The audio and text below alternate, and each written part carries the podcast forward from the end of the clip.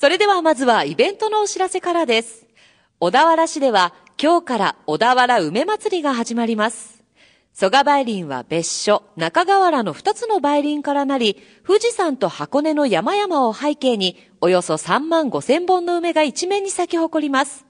梅祭り期間中は、やぶさめや郷土芸能の小田原提灯踊り、ことぶき獅子舞や書の舞などのイベントが行われます。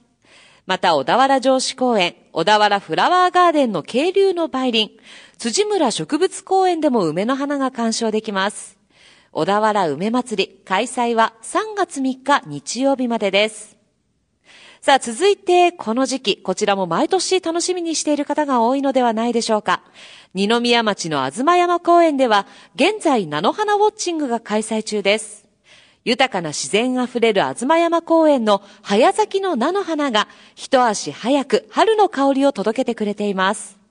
展望台からは周囲360度の景色が望め、雪化粧した富士山と斜面いっぱいに広がる6万株の黄色い菜の花との見事なコントラストは多くの人たちを魅了しています。期間中には様々なおもてなしイベントが開催されています。開催は2月17日日曜日までです。最後は横浜市です。横浜市中区の神奈川県立歴史博物館では、平成30年度神奈川の遺跡展、潮風と砂の考古学が開催中です。人々が集い楽しむ湘南の海岸や歴史深い鎌倉の街の一辺を縁取る浜辺、開国以来の世界への玄関口、横浜港。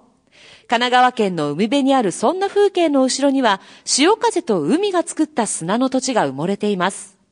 この展示で取り上げる砂丘や砂紙に残された遺跡は、そこに立った人々の足跡です。人々はそこでどんな営みを繰り広げてきたのでしょうか。砂の上に消えず残されたその足跡をたどってみます。開催は2月17日日曜日までです。